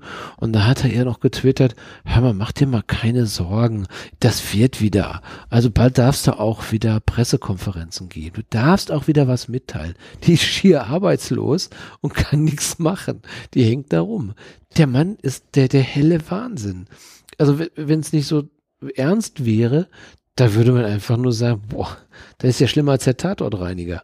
Ne? Also, du, bist, du bist witzig. Weißt du, wo, an wen der mich erinnert? Ja. Du Tatortreiniger? An Stromberg. An Stromberg wahrscheinlich der eher noch. Durch, der ja. macht die größte Scheiße, der macht genau. und wickelt die Leute wieder um den Finger oder Absolut. inszeniert irgendwas anderes wieder um. Nur, dass darunter ganz, ganz viele Menschen leiden. Genau, das ist Nationen darunter leiden. Wir haben eine Instabilität äh, der Nationen wie nie zuvor. Und äh, ich habe, man fragt sich immer, was ist sein Masterplan? Worauf will der hinaus? Was hat der vor? Ich meine, letztendlich ging es darum ja auch äh, bei den ganzen Gesprächen. Der hat ja nun ein Bauobjekt in, in Moskau gehabt. Das hat er mit, mit Putin selbst besprochen, ein riesen Milliardenprojekt da. Und äh, das ist einer seiner Immobilien, die er dort gebaut hat. Und die waren ganz klar Gegenstand also auch dieser Gespräche gewesen. Mhm. Ähm, er sagt es ja auch, ja, wieso, ist doch alles kein Problem. Na klar, haben wir darüber gesprochen. Äh, ich wusste nicht, ob ich Präsident werde. Und, äh, oder Präsident werde. Mhm. Ja, das äh, wusste ich nicht und insofern durfte ich diese Gespräche ja ohne weiteres führen. Naja, er vergisst nur, dass er danach weitergemacht hat und dass er auch weiterbaut und er seine wirtschaftlichen Verflechtungen dort weiterhin mit, also mit Russland hat also man muss sich schon fragen, ob, ob das alles so richtig ist. Ne? Ähm, aber das, da hat er, er hat ja mit allem kein Problem. Nee, das ist, naja, hier, du sagtest ja heute von wegen, äh, ähm, dass wir jetzt mittlerweile mal schauen müssen, dass wir dringendere Probleme haben in der Welt. Und deswegen nochmal Hamburger, ne? deswegen fand ich das nochmal eine ganz gute Einleitung zum eigentlichen Thema. Wir haben, kannst du dich erinnern, dass du damals mal gesagt hast, hattest du einen Artikel dabei, der total spannend war, dass man über Hämoglobin, dass das halt der Geschmacksträger dessen wäre, so ist Also genau, genau, richtig. Mit ein paar wenigen Forscher. Um, um halt eben also das ist das, was das Ganze schmackhaft macht, das Fleisch schmackhaft macht. Das ist also eben so tut, als wäre es Fleisch halt, ne?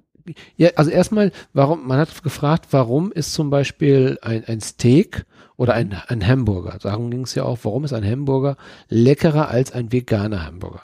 Hm. Das wären ja alles nur Gewürze. Und man kam hinterher zu dem Ergebnis, nee, nee, es fehlt eine ganz klare äh, Zutat und das ist eben Blut. Mhm. Blut ist ein Geschmacksträger und der macht das Ganze erst wirklich ähm, so geschmackvoll dann auch wie Fleisch eben dann so geschmackvoll sein kann. Mhm. Und je blutiger, desto besser. Und jetzt kommt's. Das, wie lange ist die Sendung her? Ich habe jetzt nicht nachgeguckt. Ich wollte es, aber ich habe es heute leider nicht geschafft. Die haben wir irgendwann Mitte des äh, letzten Jahres haben wir die. Okay.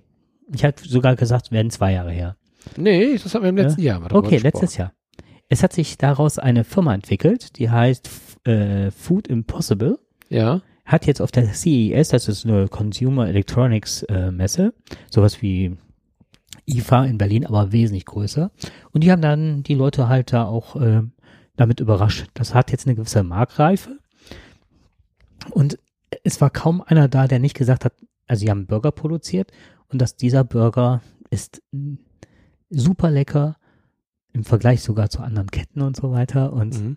äh, ist basiert halt nur auf irgendwelche Weizen, ne, was auch immer. Also man kann halt, das kennst du ja als Veganer. Und gezüchtetes Hämoglobin. Und gezüchtetes Hämoglobin. Mhm, und ja. da waren ganz viele, die sagten, wir sind Fleischesser und wir wissen, und jetzt kommt's, wir wissen, wie wichtig es ist, äh, dass nicht mehr so viele Tiere auf der Welt sind. Also ne, so Rinder gezüchtet werden und dass man viel mehr mit Pflanzen und so weiter, äh, auch wegen des Weltklimas, die anpflanzen sollte.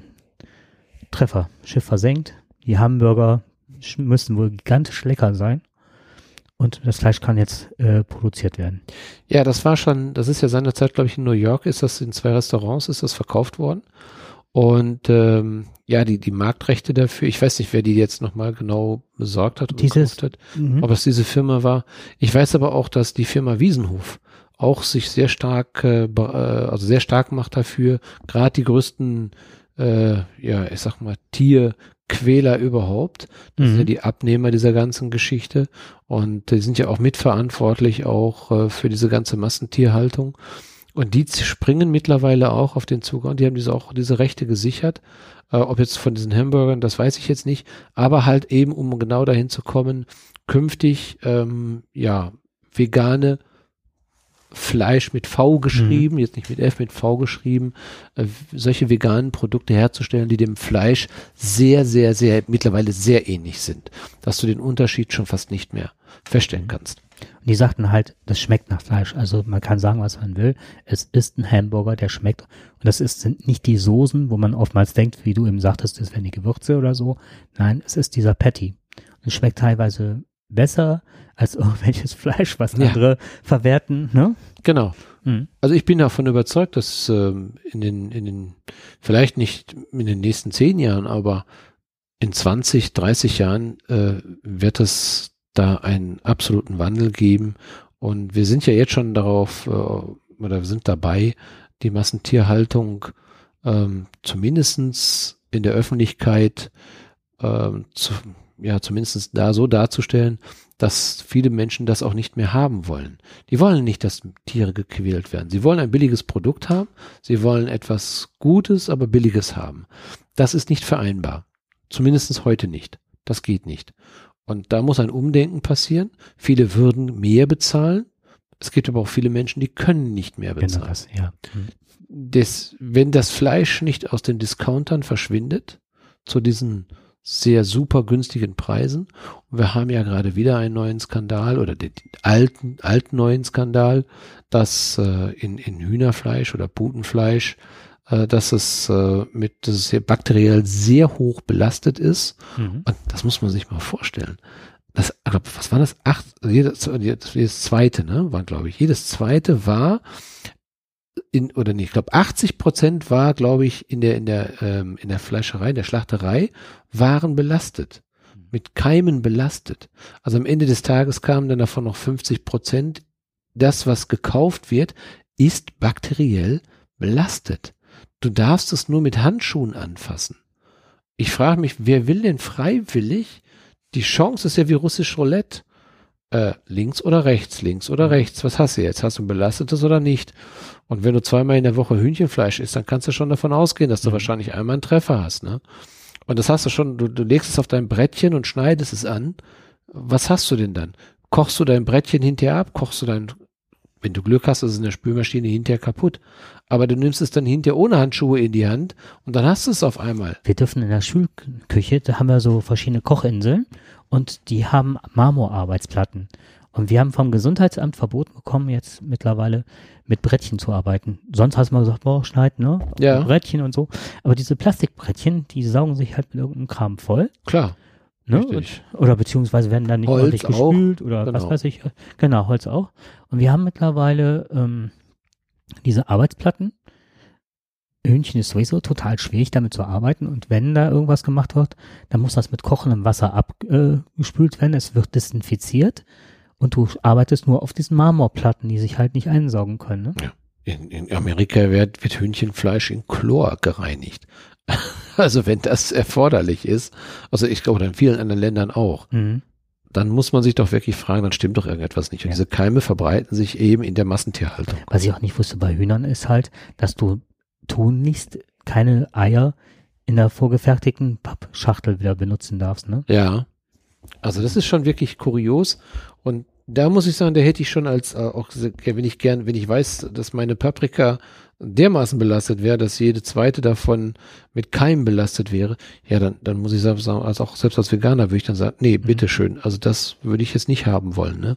Mhm. Also dann muss man sich Alternativen suchen. Und das ist mit den anderen Fleisch ist dann nicht besser. Ich meine, davon abgesehen, wie viel Antibiotika da mit drin ist, ne? Aber gut, das weiß mittlerweile hier. Ich glaube, es keiner kann sich mehr darauf zurückziehen und äh, sagen, ja, das habe ich alles nicht gewusst, ne? Also das ist ja schlimm. Also deswegen, ja, wenn ich das gewusst hätte, ich jetzt kein Fleisch gegessen oder so. Das ist nun mal eben nicht so. Und der, das ist wie viel mit vielen Genussdingen. Und Essen gehört nun mal eben auch, ist ein Teil natürlich unseres Genusslebens, ein wichtiger Teil unseres Genusslebens. Und ähm, da, da kannst du nicht einfach herkommen und sagen, so, jetzt isst du das einfach nicht. Ja, mehr, aber ne? Genuss kann ja auch einmal in der Woche sein. Sagt, nimm einem, nimm einem Raucher die Zigarette weg, wenn er gerne raucht. Mhm. Ja, da hat er auch keinen Spaß dran. Und äh, wenn er hunderttausendmal erzählt, äh, es erzeugt Krebs. Will er nicht, ne? Oder wenn, nimm den, nimm den Deutschen den Alkohol weg, ne? Ich meine, wie viel davon trinken.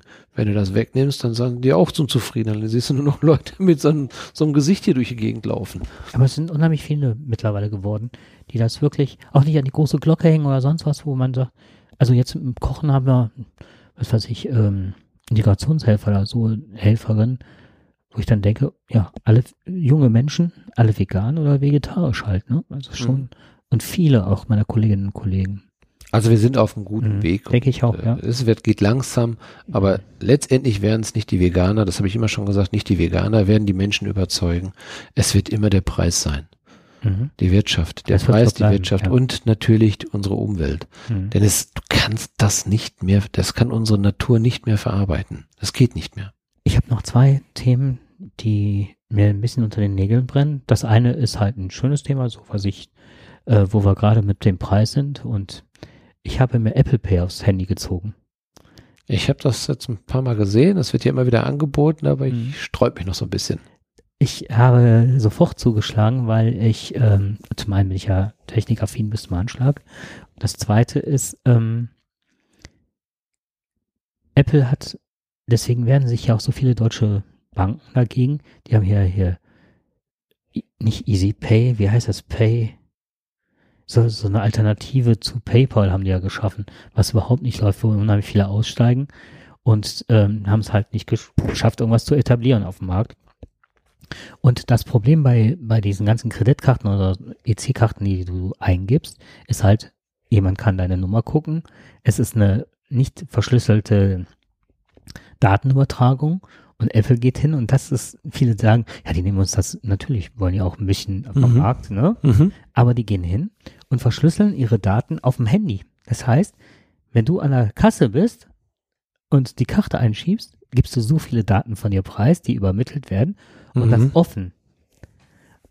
Apple verschlüsselt das Ganze auf ihrem Handy und geben die verschlüsselten Daten an die Bank und die kriegen halt nur, ja, ist alles okay und das wird dann äh, rückgemeldet und nicht, dass sowas wie eine Postkarte hin und her geschickt wird, sondern man kann es unterwegs abgreifen. Und das macht das Ganze wesentlich sicherer. Du kannst es relativ schnell sperren. Du hast halt, ne, du kannst auch Limits einsetzen und so weiter. Es ist wesentlich sicherer als eine EC-Karte. Und da hast du es mal dabei. So, und dann habe ich gedacht, ey, genial, jetzt gehöre ich zu einer Bank, die das nicht anbietet. Und dann gibt es so Anbieter wie Boon. Boon ist halt ein Anbieter, der auch zertifiziert ist. So, dann gehst du aber nur hin und kannst dann, also du kannst da, was weiß ich, einen Vertrag abschließen, das habe ich nicht gemacht. Oder halt für einen geringen Aufpreis ähm, kannst du dann halt ein gewisses Limit da drauf spielen. Dann hast du halt 100 Euro dabei auf deinem Handy und das kannst du dann nutzen. Wenn irgendwas, ne, ist ja auch sehr angenehm, wenn du das Portemonnaie nicht dabei hast, also kannst du mal zahlen. Hier unser, wir sind ja in der Nähe von Erkelenz. Ey, der kleinste Rewe, die kleinste Getränkehandlung. Gehst rein, hältst drauf, erkennst sofort schon die Nähe. Du sagst nur, ich zahle mit Karte, ne? Du musst nicht sagen, ich zahle mit Apple oder so, Karte. Dann wird dieser NFC-Chip aktiviert, hältst es dran, Daumenabdruck, tada, das war's. Und das ist schnelles Zahlen. Das ist schnelles Zahlen und auch wie viele Leute dankbar mittlerweile sind an Kassen, wie schnell das geht mittlerweile, ne? Und ähm, wo es nicht klappt, ist Ikea. Jetzt kommt's, ich habe ein Kopfkissen gekauft und Päckchen Streichhölzer, lass es gewesen sein, keine Ahnung. Mhm. Irgendwas, 10,50 Euro. Und bin dann da rangegangen, hab das dran gehalten und dann sofort, ne, also dann kam direkt Fingerabdruck, zack, Feierabend. Dann wollte ich gehen. Nein, Moment bitte. Sie müssen hier noch auf dem Tablet unterschreiben. Also gehst halt ins Tablet und dann denkst du, äh, kann doch nicht wahr sein, Ikea. Ja, dann wollte ich wieder gehen und dann wacht, wachte schon auf die Quittung und dann sagte die Frau, nein, jetzt brauche ich noch Ihren Personalausweis. da dachte ey, Leute, ihr habt wirklich die Zukunft verschlaft ihr gerade. Also Mhm. kann es doch nicht sein, ne? Wobei Ikea ist ja eigentlich immer sehr fortschrittlich gewesen, was Richtig, diese ja. Themen betrifft. Ne? Ham äh, Hamburger kaufen bei McDonalds, egal Ja. wo du hingehst. Also das weiß ich, habe ich jetzt da noch nicht gemacht, aber ich weiß bei Rewe und ich weiß, habe super viele Leute mittlerweile gesehen. Mhm. Hier, der mittlerweile, ob jung, ob alt, alle halten nur noch ihr Handy dahin. Ne? Das finde ich schon. Interessant. Also alle, ne? aber schon einige. Ja. War jetzt ein bisschen übertrieben. Und das letzte Thema, und jetzt kommt nochmal ein Knaller am Schluss, wo ich auch ähm, viele, die das vielleicht hören und nicht so technikaffin sind, ähm, auf eine Sache hinweise. Vielleicht hast du das auch gehört. Der Heise Verlag hat vermeldet, dass in irgendwelchen Foren ist ein Hinweis aufgetaucht, der sich bewahrheitet hat, dass 773 Millionen Accounts gehackt worden sind. Und dann gibt es, dann haben die eine Seite genannt, die, auf die du gehen kannst, die werde ich verlinken. Pawned heißt das. Und da kannst du halt deine E-Mail-Adressen eingeben. Und ich bin mit drei, also mit Last.fm, mit Dropbox und mit Adobe war ich gehackt. Ach. Und dann habe ich meinem Kollegium gefragt und habe das Ja. dargestellt. Und dann fragten schon einige, wie das halt funktioniert. Und dann habe ich halt die Seite dann rumgeschickt. Und, äh, oh, mein Sohn ist gehackt. Oh nein, meine Frau ist gehackt. Oh, ich bin gehackt. Ich bin mit fünf Sachen und die sind alle aktuell. Also ich weiß, ich kenne mittlerweile so viele Leute, die gehackte Accounts haben, ohne es gewusst zu haben. Ja, es äh, stand hier in der Zeitung und Ja. äh, es ist ja auch verbreitet worden und diese Seite ist ja mehrfach ja also auch genannt worden, wo man wirklich nachschauen kann. Also man sollte, glaube ich, wirklich nachschauen. Man sollte ne? bitte nachschauen und wenn das so ist, dann auch schnellstmöglich auf die Seite gehen Mhm. Und also nicht also auf die betroffene Seite und gucken, dass man sich da ein neues Passwort gibt.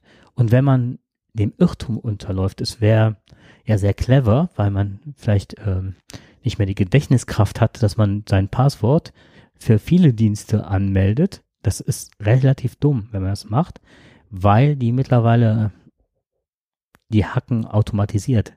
Das heißt, die haben Skripte geschrieben und dann läuft dieses Skript durch und setzt bei allen großen Firmen, Firmen halt die Internetseite, also die die E-Mail ein und dann auch das benutzte Passwort. Und somit hast du natürlich, dann weißt du überall, wo die Türen auf und zu gehen. Und dann man sollte auch hingehen, wenn man das Passwort geändert hat, gucken, ob es da eine äh, Two-Factor Authentication gibt. Das heißt, wenn sich jemand meldet und das ändert und du bist es nicht, dann kriegst du direkt eine Nachricht auf dein Handy über einen Code oder eine Mitteilung und dann kannst du sagen, das bin ich nicht und dann wird das verfolgt. Mhm. Oder halt, ne, dann nehmen die das wahr. Oder du gehst halt hin und ähm, wenn du es selber änderst, musst du dann nochmal einen Code. Das ist ein bisschen aufwendiger, aber Also wenn du jetzt das gesehen, du hast das also jetzt gefunden, du hast jetzt gesehen, okay, ich bin jetzt hier mit mit drei äh, Passwörtern gehackt worden. ja, dann gehst du auf die Seite und versuchst dann da drauf. Und ich weiß, ich weiß ja, dass du deine Passwörter schon sehr, sehr, sehr gut sicherst. Also du gehörst sicherlich zu der Gattung, die also da 40 Stellen hinterm Komma noch da draufsetzt. 128. Oder 128, genau. Und trotzdem haben die das gehackt? Ja, und jetzt kommt's. Das ist nicht meine Schuld gewesen, sondern das ist, ähm, da sind Firmen gehackt worden, die die äh, Passwörter und die E-Mail-Adressen wahrscheinlich in einer Datei hatten und die Datei nicht verschlüsselt war. Okay. Ne, die sind an die Datenbanken rangekommen. Das ist so, als würde bei euch jemand einbrechen in eure Firma Genau. und dann da die Dein ganze. Passwort war im Prinzip gesichert, aber die Firma, Aber die die Firma ist da schamlich mit umgegangen. Genau. ja, ja, wie garantiert mir das eine, dass mein Passwort dann bei denen dann gesichert ist? Also wenn das so ist, dann ist es ja ganz leicht. Mhm. Wenn die nicht ihre Verantwortung dafür übernehmen, ganz interessant. Mhm, fand ich auch. Ja. Also ich habe es jetzt so gemacht, äh, dass ich, ähm, also bei mir waren es, ich wusste, dass sie mal gehackt worden sind und ich bin dann immer noch mit den ganz alten, mit der alten Meldung aufgetaucht. Also von 2013 oder so. Ja. Das war schon geändert. Insofern mache ich mir keine großen Gedanken darum. Aber welche Chance hast du denn dann noch, dich zu sichern, wenn du sagst, okay, ich nehme das sicherste Passwort der Welt, aber Keiner, du musst denen vertrauen. Ja, aber da ist das das Problem, dass mhm. die Firmen, die dieses Passwort dann letztendlich haben, denen kannst du nicht vertrauen, wenn die das nicht richtig sichern. Richtig. Und dann hast du zumindest eine Chance darüber, dass es nicht ein Flächenbrand wird, wenn du nicht die gleichen Passwörter benutzt. Also im Grunde genommen dich eigentlich von solchen Firmen wieder verabschieden, möglichst kein Passwort mehr vergeben, rauszugehen, wenn du nicht permanent mit denen zu tun hast. Und, ich habe jetzt, äh, äh, es gibt die Möglichkeit, jetzt komme ich gerade nicht auf den Namen. Äh, Own Cloud heißt das, oder Next Cloud. Das sind, ähm, das ist sowas wie Dropbox, aber mit Kalender, mit mhm. ne, allem möglichen. Du kannst dann seine eigene Dropbox erstellen über einen secure, also verschlüsselten Dienst, ja. den du selber betreibst und den mhm. habe ich mittlerweile. Wenn ich Daten jetzt verteile oder sonst was, müssen die Leute mir vertrauen. Wenn die was mhm. von mir haben wollen, lege ich nicht bei Dropbox drauf, sondern auf meinen eigenen Cloud-Server. Der kostet mich zwei Euro im Monat. Mhm. Aber ich kann den selber betreiben und verschlüsseln. Heißt, klar bin ich bei denen, aber die können nicht drauf, weil ich Administrator bei denen auf den, deren System bin. Okay. So habe ich das jetzt gelöst für mich. Dann wollen wir hoffen, dass das dann also auch die richtige Lösung ist. Aber ich sag nur, so viel technisch affine Menschen gibt es nicht auf dieser Welt, die das können. Hm. Also von daher. Nicht auch noch weit von entfernt, aber. Kann man nur sagen, äh, wenig Passwörter vergeben und nur da, wo es absolut notwendig ist und alle anderen bitte schon sagen, ich nicht. Und dann muss man dann irgendwelche für die, die dann irgendwo so wo es nicht anders geht, irgendwelche super dummen Passwörter vergeben, äh, die nichts mit dem anderen wirklichen Dingen zu tun haben, die für einen wichtig sind. Noch ein Highlight am Schluss? Absolut. Hau raus. Ähm, ich habe schon mal häufiger was von dem Benecke erzählt, ne? Marc Benecke, der macht einen Podcast oder wird immer zu irgendwelchen Themen gefragt.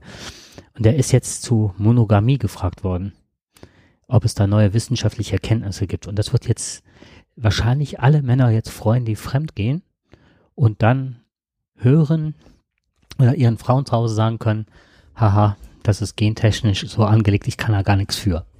Also das ist jetzt ein bisschen lächerlich gezogen, aber es scheint tatsächlich, haben Forscher herausgefunden, dass es dafür ein Gen gibt und die haben wohl, es gibt wohl monogame Mäusestämme und nicht monogame und dann sind die hingegangen und all, unter allen Tierarten gibt es immer ne eine Gattung von denen ist monogam, die anderen nicht und so weiter und ähm, sind hingegangen und haben dann von jedem Stamm das äh, Gen separiert und den anderen Stamm eingefügt. Und siehe da, die vorher monogam waren, lebten jetzt in freier wilder Liebe in der Kommune 1 und die anderen sind dann regelmäßig in die Kirche gegangen.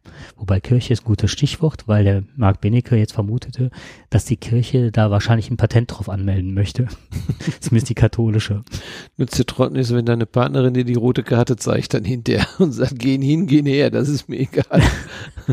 Aber bevor du dann äh, sagst, bis der Tod euch scheidet, dass dann vorher dir einen Genhass einsetzen lassen müssen. Tja, damit hast du dann äh, der Evolution wieder Genüge getan. Genau. Der Mensch ist entwicklungsfähig, wir Männer auch. Ja, ähnlich wie die Gesetze, ne? Genau. Nur einer nicht. Trump. Ja, das ist erschreckend. Ja, leider. Da muss man immer wieder darauf zurückkommen und das ist ja immer noch mein Aufregerthema, wenn ich immer sehe, wenn ich das, das sehe, dass, dass, dass Kinder an der Grenze sterben, also in der Obhut der Amerikaner sterben, aber dass äh, sechs bis zu sechstausend Kinder schon glaub, in den oder? letzten ein oder zwei Jahren äh, sollen äh, schon quasi in, ich, ich sag mal, Geiselhaft genommen worden sein ähm, und von ihren Eltern getrennt. Ich finde das ist untragbar. Also das ist auch so tragisch ist das auch für, für die Kinder, die ja letztendlich dann auch irgendwann verzweifeln. Was tut er den Kindern an? Was tut er den Eltern an? Und ich meine, die kommen ja nicht dahin, um zu sagen, oh, ihr Amerikaner, ihr seid also so toll, auf eurer Seite ist es so schön, also ihr seid so nett. Ähm, jeder Flüchtling hat ja irgendwo, auch ein Wirtschaftsflüchtling hat ja irgendwo einen Grund, warum er da nicht mehr bleiben will, wo er zu Hause ist normalerweise. Ja, dass diese Menschen diese Strapazen auf sich nehmen. Und denen die Kinder dann noch wegzunehmen, das ist reine Methode. Also so, so einen brutalen Präsidenten, der sich Demokrat nennt. Nein, Demokrat ist er ja nicht. Er ist ja nicht Demokrat, aber demokratisch. Mhm. der sich demokratisch nennt. Mhm. Also das ist so scheinheilig ist das. Und deswegen kann man nur hoffen, dass da langsam ähm, auch wirklich dieses Amtsenthebungsverfahren durchgeführt wird. Ich hoffe, die Amerikaner werden auch langsam einsehen, dass so ein Mann nicht tragbar ist ne, für diese Welt. Ich glaube nicht, dass er enthoben wird. Er wird bis, er wird vielleicht nicht mehr gewählt werden. Aber er wird äh, seine Amtszeit, denke ich mal, noch durchziehen. Also man fragt sich ja wirklich, wenn man sieht, wie die Engländer entscheiden entschieden haben in einem Referendum, äh, wie Europa momentan funktioniert und wenn man sieht, wie die äh, Amerikaner sich benehmen, da kann man eigentlich nur noch fragen, sind, ist die Welt wirklich noch, ist das wirklich ein Irrenhaus, äh, was da zurzeit passiert? Und dann liest du und hörst du und, und bekommst mit, dass wir alle nur manipuliert werden, dass es so einfach ist, so manipuliert zu werden über diese Milliarden von Daten, ähm, dann kriegt man wirklich ein bisschen Angst. Mhm. Ja. Aber wie gesagt, äh, da kann ich nur noch mal Hölderlein noch mal zitieren, wo aber Gefahr ist, wächst auch, wächst das Rettende auch. Und äh, ich denke, diese Kraft hoffentlich wird irgendwann da sein, dass auch äh, das Rettende bald dann auch wieder da sein wird. Also wie gesagt, die jungen Leute, die jungen Schüler zeigen es ja uns schon.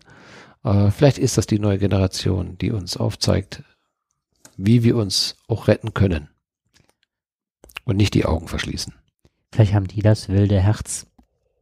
Was uns allen vielleicht, vielleicht mittlerweile verloren gegangen ist. Genau. Und somit werde ich jetzt nochmal, was wir sonst immer zwischendrin machen, habe ich noch einen Song rausgesucht von Omonoko Wild Heart von Jamendo. Das lassen wir zum Austragen nochmal spielen. Sehr gerne. Okay, dann bis dann. Viel Spaß beim Hören. Tschüss.